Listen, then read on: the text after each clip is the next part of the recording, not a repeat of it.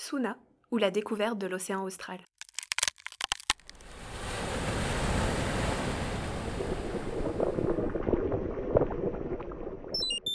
Épisode 2. Un flotteur profileur, ça pompe énormément. C'est moi, Suna, le flotteur profileur BGC Argo. Lors du dernier épisode, je me retrouvais sur le pont du Marion Dufresne, en plein océan austral. Les scientifiques, après avoir traîné la caisse qui me transportait de la cale jusque sur le pont, m'en avaient extirpé. J'attendais alors de savoir ce qu'ils allaient faire de moi. Voici la suite de mon aventure. Scientifique et marin m'encerclent. Mise en route du flotteur. L'un s'approche par derrière. Tu crois que je l'ai pas vu? De la main droite, il applique un aimant froid sur ma poitrine métallique. Et de la gauche, un stéthoscope. Mon corps prend vie. Une onde électrique galope à travers mes circuits comme une pulsation dans vos veines. Activation Ça swing Pas par l'antenne, gros malin Lâchez-moi, lâchez-moi Ouais, Voilà qu'il me ceinture le cylindre avec un gros câble en acier. Le pont s'éloigne. Je prends de l'altitude. Mais qu'est-ce que c'est que cette grosse masse blanche à l'horizon? C'est la banquise australe. C'est ce qui explique le changement de cap du Marion Dufresne. Le bras du treuil pivote maintenant, et je me balance au-dessus de la mer en furie comme un gros jambon. Je le sens pas trop trop là. Non, j'ai changé d'avis. Ne me lâchez pas, ne me lâchez pas. Ah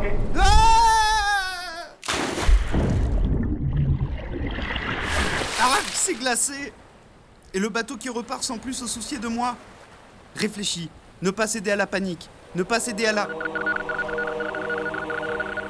Une vibration dans mon antenne. Qu'est-ce que... Laisse-toi aller, tu ne risques rien. Mais je deviens fou J'entends des voix maintenant. Non, tu n'es pas fou. D'où vient cette voix Hein?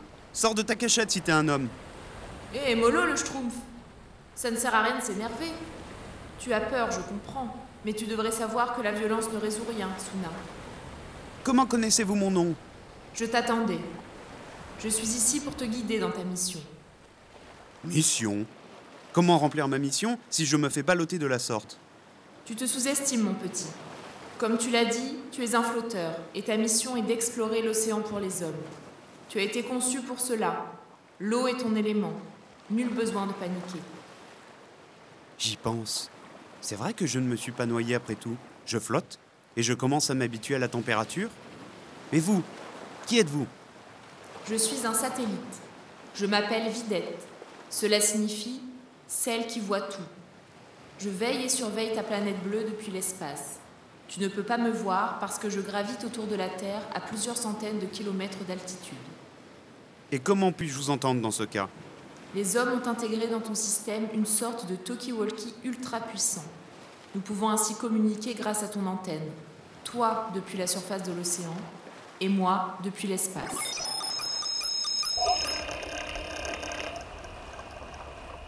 Que m'arrive-t-il? De l'eau s'infiltre dans ma carlingue et remonte le long de ma colonne vertébrale. Mayday, Mayday Arrête de couiner, c'est normal. Ton ordinateur interne commence à travailler. Je vais t'expliquer. Dans ton système, il y a une pompe qui aspire de l'eau de mer. Grâce à cela, les différents appareils de mesure que tu possèdes reçoivent un peu de cette eau et l'analysent. Ah ah Et grâce à cela, je peux savoir quelles sont les caractéristiques de l'océan. Exactement. Ok, je comprends. Mais comment puis-je communiquer avec les hommes pour leur transmettre les données que je récupère? C'est pour ça que je suis ici. Lorsque tu seras à la surface, nous pourrons communiquer, toi et moi. Et à chaque fois que tu m'enverras des informations, je les transmettrai aux ordinateurs des scientifiques. Moi, je servirai de relais depuis l'espace, car je suis capable de contacter n'importe qui, à n'importe quel endroit de la surface de la Terre. Mhm. Je comprends. Mais pourquoi dis-tu lorsque tu seras à la surface Parce que tu vas plonger. Pardon. Hors de question. Si. Non. Écoute, mon petit gars, ce n'est pas une question. C'est nécessaire. Elle commence à me courir sur les résistances, la soucoupe volante. Laisse-moi t'expliquer, petit étu. Les hommes t'ont créé et ainsi équipé car tu peux explorer des zones de l'océan où l'accès est difficile pour eux, soit en profondeur où ils ne peuvent pas plonger, soit dans des régions où la navigation est périlleuse, comme l'océan austral en hiver.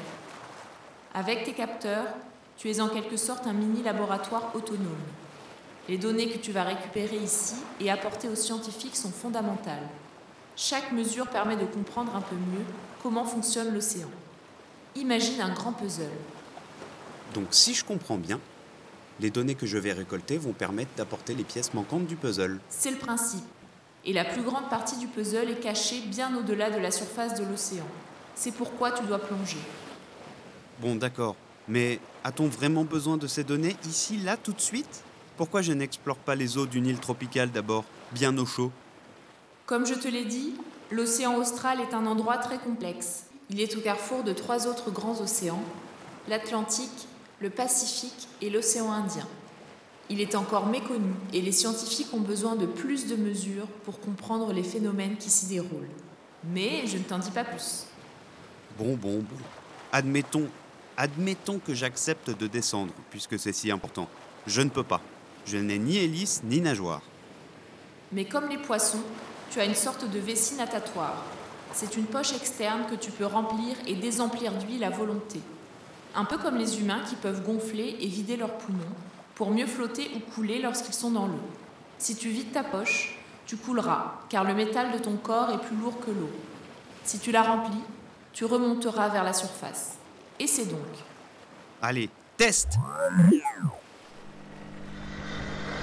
Sous mon socle, un ballon est en train de se dégonfler. L'huile qu'il contient remonte le long d'un tuyau à l'intérieur de mon corps, et je commence à m'enfoncer. Vidette Wow, wow, wow, wow, wow Inversion du processus. Ah, maintenant, l'huile est pompée hors de mes intestins métalliques et regonfle le ballon extérieur. Je remonte. Ah, me revoilà à la surface. Je pense que j'ai compris. Je devrais aller jusqu'au fond alors? C'est très loin tout de même. J'ai entendu dire que la profondeur moyenne des océans était de 4000 mètres. C'est exact. Mais ne t'inquiète pas, tu n'auras pas besoin d'aller aussi loin. Et d'ailleurs, je te le déconseille. Pourquoi ça? Je peux bien faire ce qu'il me plaît. Oui, oui, tu peux. Mais je dois te prévenir. À 2000 mètres de profondeur, la pression est 200 fois plus importante qu'à la surface. À cette profondeur, la force de pression est de 2000 tonnes par mètre carré. Ça a l'air beaucoup. Mais je ne comprends rien, alors j'irai quand même. Je vais te la faire courte, mon pépère. À 2000 mètres de profondeur, la pression que tu ressentiras sera un petit peu comme si tu étais un bigorneau qui se prenait un paquebot sur le coin de la coquille. Tu es très résistant, mais pas à toute épreuve. Tes capteurs électroniques sont fragiles. Si tu descends plus bas que 2000 mètres de profondeur, mon petit pote, tu finiras broyé, écrabouillé, pulvérisé, aplati, Oui, démoli. ça va, ça va. J'ai compris. Je n'irai pas plus profond. Attendez une seconde, Riette. C'est Vidette, mon prénom. Oui, oui, mes excuses les plus plates. Mais comment ferais-je pour savoir à quelle profondeur je me trouve et à quel moment je dois m'arrêter de descendre? C'est simple. L'un des capteurs que tu possèdes, collé à ton corps métallique, peut mesurer la pression. La pression que tu subiras dans l'eau dépend de la quantité d'eau au-dessus de toi. Plus tu plonges, plus la quantité d'eau au-dessus de toi augmente, et avec elle la pression. On mesure la pression en bar. À la surface de l'eau, la pression est de 1 bar. En plongeant, elle augmente de 1 bar supplémentaire tous les 10 mètres. Du coup, si tu connais la pression de l'eau grâce à ton capteur, tu peux déduire la profondeur. Prenons un exemple. Si la pression est de 5 bars, à quelle profondeur te trouves-tu? Alors si on a un bar à la surface, cela veut dire que 4 bars en plus représentent 40 mètres de profondeur. Easy peasy. Exact. Ok, je tâcherai de m'en souvenir. Bon, écoute, maintenant il va falloir que tu plonges. Pour la suite, voici ce que je te conseille. Sers-toi de ta poche d'huile une fois de temps en temps pour descendre en profondeur avant de remonter à la surface. Lors de la remontée, active tes capteurs pour prendre des mesures de ton environnement. La ligne de mesure verticale que tu feras s'appelle un profil de mesure. Tu veux dire un petit peu comme si je dessinais le profil de l'océan de bas en haut. Oui, une fois que tu maîtriseras bien tout ton système, tu pourras faire des mesures tous les mètres et tu seras alors capable de faire des profils très précis entre 2000 mètres de profondeur et la surface. Ok. Mais je fais quoi de toutes ces informations? Je les envoie en morse en tapant avec ma tête sur les rochers? Non, tu les stockes dans ton disque dur.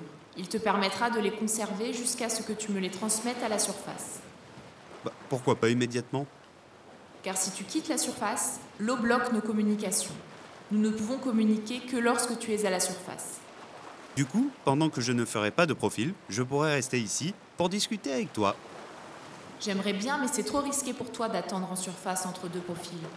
Tu pourrais être heurté par un bateau qui ne t'a pas vu, par un iceberg, ou encore être pris dans un filet de pêcheurs à la dérive. Aussi, le mieux pour toi est de rester à 1000 mètres de profondeur lorsque tu ne fais pas de profil. Ainsi, tu dériveras entre deux eaux, loin de la surface et de ses dangers, mais tu auras aussi moins de chances d'être bloqué par un volcan sous-marin qui pointe parfois le bout de son nez au fond de l'océan. Eh bien, c'est un métier dangereux que le mien. Bon, je descends et remonte tous les jours comme un gros yo-yo, c'est bien ça? Pas tout à fait. Il te faut également prendre garde à ta batterie. C'est elle qui te permet de te déplacer, mais aussi de faire fonctionner chacun de tes capteurs. En l'utilisant tous les jours, tu t'épuiseras et tu seras à court de batterie avant que les hommes ne reviennent te chercher dans quelques années. Une telle fréquence de plongée et de remontée n'est pas nécessaire. Effectue un profil de mesure une fois tous les dix jours, ça suffira. Avec trois profils par mois, tu devrais pouvoir observer le changement des propriétés de l'océan au fil des saisons. Entendu. J'utiliserai mon jus avec parcimonie. Merci pour tes conseils, Vidette. Tu m'as rassuré. Je crois que je peux y aller maintenant. Encore un détail. N'oublie pas, tu n'as pas d'hélice pour te diriger. Tu ne peux que monter ou descendre dans l'eau grâce à ta vessie.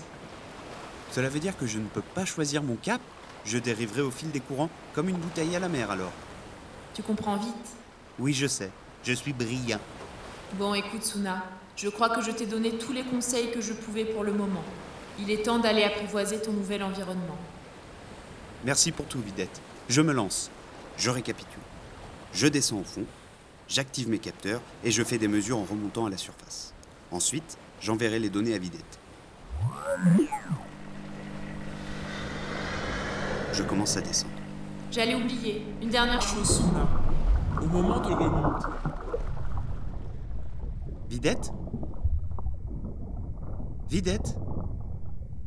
Je dois déjà avoir plongé trop profondément. Qu'a-t-elle voulu me dire? Bon, je verrai bien en bas. Tayo À moi l'aventure et les profondeurs.